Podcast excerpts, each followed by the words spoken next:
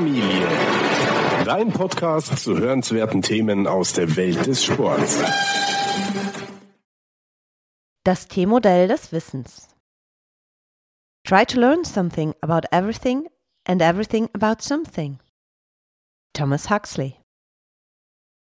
Im Laufe der Evolution haben die verschiedenen Arten unterschiedliche Überlebensstrategien entwickelt. Einige wurden eher zu Generalisten, andere eher zu Spezialisten. Die Generalisten können sich an verschiedene Klimazonen und Ernährungsformen anpassen. Zu dieser Gruppe gehören Kakerlaken, Ratten und Menschen. Spezialisten konzentrieren sich dagegen auf bestimmte Nischen. Sie benötigen ganz bestimmte Nahrungsmittel oder klimatische Bedingungen, um zu überleben. Koalas und Pandabären sind Vertreter dieser Gruppe. Ein Spezialist zu sein hat durchaus Vorteile. Koalas haben bei den Eukalyptusblättern, ihrer einzigen Nahrung, wenig Konkurrenz. Tiere mit einer abwechslungsreichen Ernährung hingegen konkurrieren mit vielen verschiedenen Arten. Andererseits sind die Spezialisten viel anfälliger für Veränderungen in der Umwelt. Kleine klimatische Schwankungen oder Veränderungen in Bezug auf ihre Nahrungsquelle können sehr bedrohlich werden. Biologische Nischen sind schwer zu verändern, aber wir können die gewonnenen Erkenntnisse auf den intellektuellen Bereich anwenden. Wenn es um die Entwicklung neuer Fähigkeiten und Kenntnisse geht, lohnt es, sich an dem sogenannten T-Modell des Wissens zu orientieren. Es empfiehlt sich, Grundkenntnisse in mehreren Bereichen und zusätzlich Spezialwissen auf einem Gebiet zu erwerben. Gehe in die Breite und lerne etwas über alles. Um einen vollständigen Geist zu entwickeln, studiere die Wissenschaft der Kunst. Studiere die Kunst der Wissenschaft. Lerne zu sehen und du wirst erkennen, dass alles mit allem zusammenhängt. Leonardo da Vinci Das Überleben in der Wildnis erfordert vielfältige Fähigkeiten. Unsere Vorfahren bauten Jagdwerkzeuge, konnten aber auch hunderte von Pflanzenarten unterscheiden. Sie fertigten Kleidung an, um sich vor der Kälte zu schützen, konstruierten einfache Boote, um Flüsse zu befahren und fanden auch Zeit, sich künstlerisch auszudrücken. Die moderne Gesellschaft hingegen scheint auf eine immer stärkere Spezialisierung und eng umfasste Wissensgebiete hinauszulaufen. Eine Spezialisierung hat natürlich viele Vorteile, aber birgt auch Gefahren. So schränkt sie unseren Blick und unsere Auswahl ein. Wenn man nur einen Hammer im Werkzeugkasten hat, neigt man dazu, alle Probleme für Nägel zu halten. Hochspezialisierte Ärzte geben oft schlechtere Empfehlungen und schlagen Behandlungen in ihrem Fachgebiet vor, ohne zu wissen, dass es andere, effizientere und mitunter schonendere Behandlungsmethoden gibt. Interventionelle Kardiologen schlagen beispielsweise viel häufiger den Einsatz von Kathetern vor als weniger spezialisierte Kardiologen. Und die Patienten der letzteren haben tendenziell bessere Ergebnisse. Der Nobelpreis ist wahrscheinlich die prestigeträchtigste Auszeichnung der Welt. Viele Menschen gehen davon aus, dass er das Ergebnis absoluter Hingabe an eine einzige Aufgabe ist. Eine Analyse von Hunderten von Nobelpreisträgern ergab jedoch, dass viele von ihnen sich dadurch auszeichnen, dass sie mehr Hobbys und Interessen außerhalb ihres Fachgebiets haben als andere Wissenschaftler. Ähnliche Untersuchungen bei Unternehmern bestätigen, dass diejenigen erfolgreicher sind, die Wissen aus verschiedenen Bereichen kombinieren. Weltbekannte Genies aus der Geschichte überschritten ständig die künstlichen Grenzen, die wir oftmals dem Wissen auferlegen. Leonardo da Vinci war ein uneheliches Kind, was ihm den Zugang zu einer guten Ausbildung verwehrte und ihn von den lukrativsten Berufen der damaligen Zeit ausschloss. Trotzdem, oder vielleicht gerade deshalb, gelang es ihm, zahlreiche Gebiete zu revolutionieren. Von der Malerei und Bildhauerei über die Medizin bis hin zum Ingenieurwesen.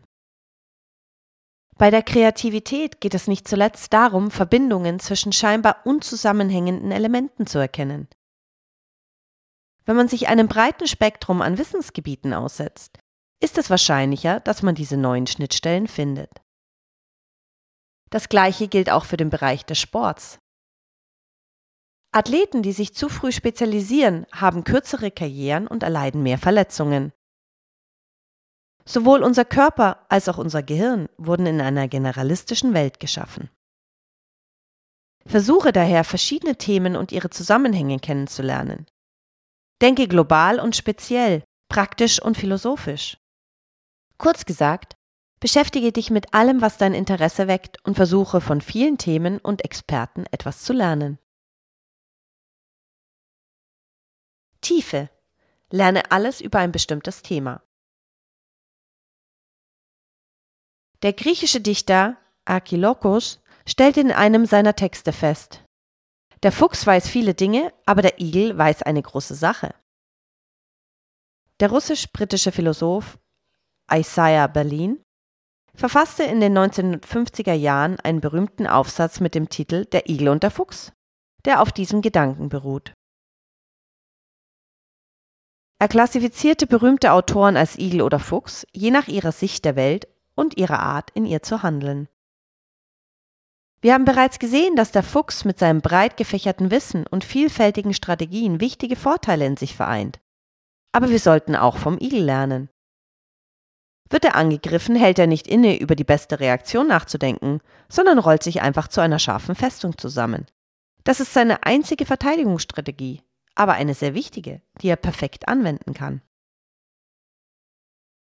In der Praxis ist es ratsam, dass du nicht ein bisschen was über viele Dinge lernst, sondern auch möglichst viel über ein bestimmtes Thema. Wähle etwas, das dich interessiert und versuche jeden Tag mehr darüber herauszufinden. Sei gleichzeitig ein Fuchs und ein Igel. Wir empfehlen dieses spezialisiertere Lernen nach dem Vorbild der mittelalterlichen Berufe auszurichten und hierbei den langen Weg vom Lehrling zum Meister zu gehen. Im Mittelalter arbeitete der Lehrling für Kost und Logis bei einem Meister, während er Stück für Stück das Handwerk erlernte. Bei ausreichender Motivation wurde er zunächst Geselle. Er konnte dann reisen und auf eigene Faust arbeiten, aber selbst noch keine neuen Lehrlinge aufnehmen. Dieses Privileg war nur den Meistern vorbehalten.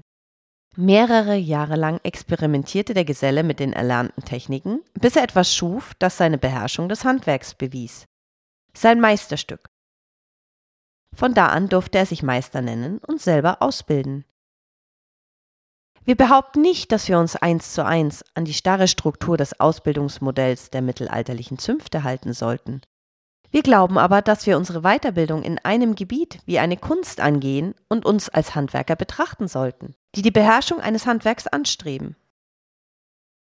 Um ein Meister zu werden, waren im Durchschnitt acht bis zehn Jahre Lehre und Übung erforderlich. Also insgesamt etwa 10.000 Stunden. Diese zeitliche Investition entspricht in etwa dem, was Studien über den Fleiß aussagen, der erforderlich ist, um außergewöhnliche Fähigkeiten zu entwickeln. Das Konzept der 10.000 Stunden geht auf eine berühmte Studie über Geiger zurück, die herausfinden wollte, welche Faktoren die Außergewöhnlichen von den anderen Geigern unterscheidet. Natürlich spielen auch Intelligenz und Talent eine Rolle. Aber der entscheidende Faktor ist die Hingabe bzw. der Fleiß. Die besten Geiger waren schlicht diejenigen, die am meisten geübt hatten. 10.000 Stunden sind dennoch eine willkürliche Zahl. Die Studie macht deutlich, dass es nicht nur auf die aufgewendeten Stunden ankommt, sondern auch auf die Qualität der Übungseinheiten. Anders Ericsson, der Autor dieser berühmten Studie, prägte den Begriff Deliberate Practice, gezielte Praxis, bewusstes Üben. Das bewusste Üben hängt von drei Faktoren ab, auf die wir im Folgenden eingehen werden. Bewusstes Üben, Deliberate Practice. Der erste Faktor ist die Motivation. Du solltest dich für ein Wissensgebiet oder eine Fähigkeit entscheiden, bei der oder dem du einen Drang spürst, dich verbessern zu wollen. Lässt die Motivation dann mit der Zeit nach, solltest du deine Ziele ändern. Du solltest aber sicherstellen, dass du sie nicht deshalb änderst, weil sich der Prozess schwieriger darstellt, als du dachtest. Zweitens solltest du dir für jede Übungseinheit klare Ziele setzen. Es gilt nicht nur zu klären, was du in jeder Sitzung erreichen möchtest, sondern auch darum, den richtigen Schwierigkeitsgrad zu wählen. Wenn es zu leicht ist, wirst du dich langweilen und nicht groß vorwärts kommen. Ist es dagegen zu schwierig, besteht die Gefahr, dass du schnell frustriert bist. In jeder Übungseinheit solltest du etwas ausprobieren, das ein wenig über deine derzeitigen Fähigkeiten hinausgeht. Es sollte sich etwas, aber nicht sehr, unangenehm anfühlen. Das ist das ideale Maß an Komplexität, um deinen Geist zu fordern, ohne ihn zu entmutigen. Und schließlich drittens Feedback. Um schnell zu lernen, braucht man schnelles Feedback. Es sollte eine direkte Verbindung zwischen Aufwand und Ergebnis geben. Bei einigen Fertigkeiten sieht man sofort, ob eine Anstrengung erfolgreich war. Wenn du beim Basketball auf den Korb wirfst, ist das Ergebnis deiner Aktion klar und direkt. In anderen Disziplinen brauchst du mehr Zeit zur Analyse und es kann sinnvoll sein, sich externe Mentoren zu suchen, die dir das entsprechende Feedback geben. Eine letzte Empfehlung.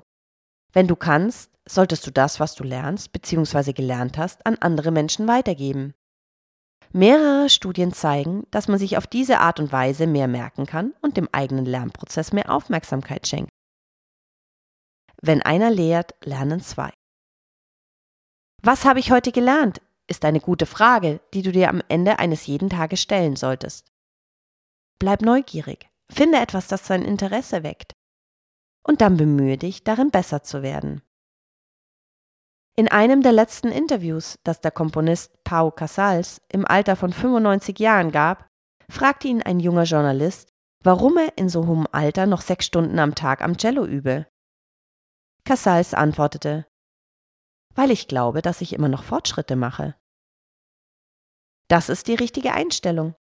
Ständiges Lernen führt nicht nur zu einer größeren kognitiven Reserve, sondern auch zu einem reicheren und spannenderen Leben. Die Quellen zu allen erwähnten Studien sowie alle Grafiken und weiteren Informationen zum heutigen Artikel findest du auf fitnessrevolutionäre.de oder du schaust einfach in die Show Notes zu dieser Folge, wo du einen direkten Link zum Beitrag findest. Die Sportfamilie. Dein Podcast zu hörenswerten Themen aus der Welt des Sports.